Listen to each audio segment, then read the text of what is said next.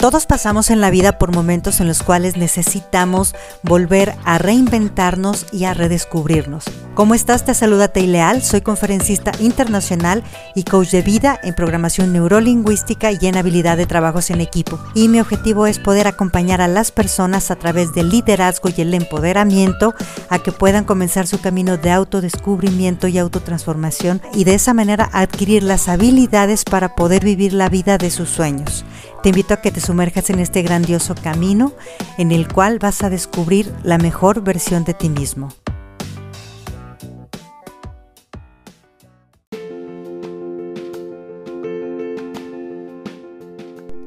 Hola, hola, te saluda Leal, coach ejecutivo, coach de vida, coach en programación neurolingüística y coach en habilidad de trabajo en equipos.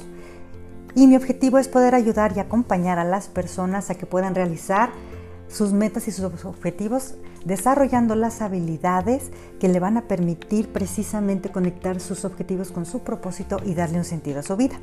Y en este episodio te quiero hablar acerca de cómo puedo resolver problemas y conflictos a través de los diálogos. ¿Por qué? Porque lo más importante siempre en un conflicto que yo tengo exterior con alguien y conmigo mismo es la calidad de mi diálogo interno. La mente genera nuestra realidad a través de cómo se la platicamos. A partir de cómo nosotros estructuramos ese diálogo, genera una realidad que la va a adoptar y la va a transformar como si fuera la realidad misma. Hay diferentes tipos de errores y omisiones que utilizamos al hablar. Eso va a proyectar una imagen que va a generar mi realidad y la mente va a hacer coincidir con mi realidad todo lo que suceda afuera porque es lo que conoce y lo que yo le dije que era. Entonces, si yo le digo que todo me sale bien, automáticamente mi mente va a catapultar los recursos y las habilidades para que todo me salga bien. Si yo le digo nunca sirvo para hacer esto, entonces la mente va a hacer que también coincida con mi realidad y por más que me esfuerce, por más que yo pueda desarrollar una habilidad, por más que yo pueda tener un conocimiento, la mente va a hacer que nunca me salga. Lo mismo sucede cuando yo platico con los demás. Y hay diferentes tipos, como te dije, de errores y omisiones que utilizamos al hablar. Te voy a hablar de dos aquí en específico. Uno son las generalizaciones. ¿Qué es la generalización? Cuando yo hago total o digo que todas las cosas son absolutamente así. Entonces comienzo a utilizar términos como todo, nada, nunca, siempre, nadie. Y a veces yo puedo decir, nadie me valora. ¿Qué es lo que va a hacer eso? Que voy a catapultar en mis conductas y mecanismos de defensa que van a hacer que yo esté exigiendo que los demás me valoren o que aunque los demás me valoren yo no perciba que sí se me está dando ese valor. Aquí hay una necesidad oculta que es la necesidad de reconocimiento y sé que tengo que aumentar mi autoestima, pero también está la cuestión de la sentencia que yo mismo me apliqué. Si yo digo siempre la riego, si yo digo nunca me sale nada, como te platicaba hace rato, pues bueno, ¿qué va a pasar? Que voy a catapultar esa realidad y que aunque las cosas sean de otra manera, yo ya las estoy viendo a través de ese lente y esa realidad en la que yo puse las cosas. Hay que tener mucho cuidado con las generalizaciones, porque las utilizamos mucho sobre todo cuando queremos ir a platicar y hacemos esos reclamos. Ojo, no es lo mismo reclamar que recriminar. Reclamar es cuando yo percibo que en alguna situación se me quitó un bien o no se me dio algo que yo me merecía o que era mío. Y entonces yo reclamo que ese bien se me vuelva a dar. Cuando yo recrimino es cuando yo voy y le aviento la carreta al otro y entonces le comienzo a decir que es así, que no es así, que nunca hace nada, que siempre este, sucede lo mismo. Entonces, ¿qué es lo que sucede cuando yo comienzo a recriminar? Que comienzo a levantar los mecanismos de defensa de la persona con la que yo estoy hablando.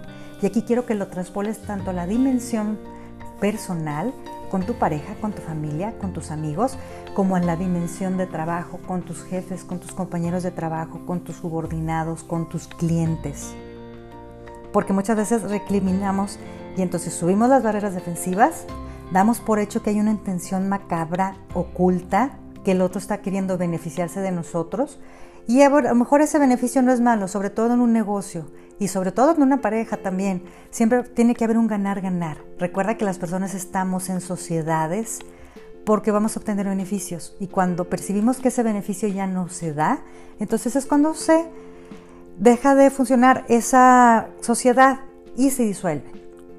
Tercera cosa que hago cuando yo recrimino es que sin pensar o sin intención, bolas, aviento una bomba y catapulto un conflicto. Entonces, ojo con las generalizaciones. Y la otra es que muchas veces al comenzar esa negociación o ese diálogo, comienzo con la pregunta ¿por qué? La pregunta ¿por qué? tiene que ser utilizada solamente para obtener el valor que yo estoy persiguiendo detrás de una acción o de una conducta. Pero cuando la lanzo como una recriminación o como un reclamo, entonces genero un conflicto. Y peor cuando lo junto con la generalización. Y entonces comienzo a decir, ¿por qué a ti nunca te importa lo que yo necesito? ¡Boom! Un bombazo, ¿verdad? Imagínate que te lo dijeran. O probablemente a la hora de que lo que escuchaste ahorita a lo mejor te resonó y ya sencillamente generó en ti un estado emocional que no es óptimo. ¿Qué es lo que yo te quiero recomendar a través de este episodio? Te lo voy a poner con un ejemplo. Vamos primero a saber y analizar cuando percibimos que algo se nos está quitando o queremos solucionar ese conflicto. Vamos a tomar primero un momento para que se nos baje la emoción y segundo, para poder analizar qué es lo que yo sí tengo que decir y generar un diálogo poderoso. ¿Cuál va a ser este ejemplo? La palabra o la frase, nunca valoras lo que hago. Ese es de 100% en relaciones personales y de 100% en relaciones en trabajo. Casi siempre es uno de los meollos de los mayores conflictos que hay en ambas dimensiones. Entonces, frente a nunca valoras lo que hago, si quieres puedes escribirlo, sería mejor es, ¿en qué ocasiones es cuando yo no percibo que se me valora? ¿Cuándo sí me siento valorado? ¿Qué percibes que no se te dio o que se te quitó? ¿Y qué es lo que quieres obtener? ¿A qué acuerdo quieres llegar? ¿Y qué es lo que valoras de esa relación? Porque es muy importante que cuando vamos a hablar de cosas que van a generar tensión, sepamos que lo que queremos es ganar y lo que queremos es que el otro perciba que lo que yo estoy pidiendo es genuinamente bueno porque estoy valorando qué es lo que hay y tengo que estar abierto hacia una negociación en la cual a lo mejor tenemos unos que ceder o ambos tenemos que ceder o pero que siempre haya esa percepción de que ganamos. Cuando en una negociación alguien gana y alguien pierde, los dos perdieron. Siempre tiene que haber esa sensación de que yo obtuve algo mejor. Y entonces si yo cedo porque estoy viendo que estoy cuidando algo que es valorado o que es más valioso para mí, entonces no siento o no percibo que se me está quitando algo, sino que yo estoy haciendo una inversión porque voy a obtener todavía un beneficio mayor. Y es cuando yo puedo seguir con esa situación o con esa relación. Entonces, bajo el nunca valoras lo que hago, ya teniendo claro lo que yo te dije con las preguntas anteriores, empieza a decir, cada vez que pasa esto, yo percibo que no me siento valorado y pierdo, y aquí dice si es la confianza, el que tú me des otra oportunidad, el que me des más responsabilidad en el trabajo o lo que tú percibas que estás perdiendo.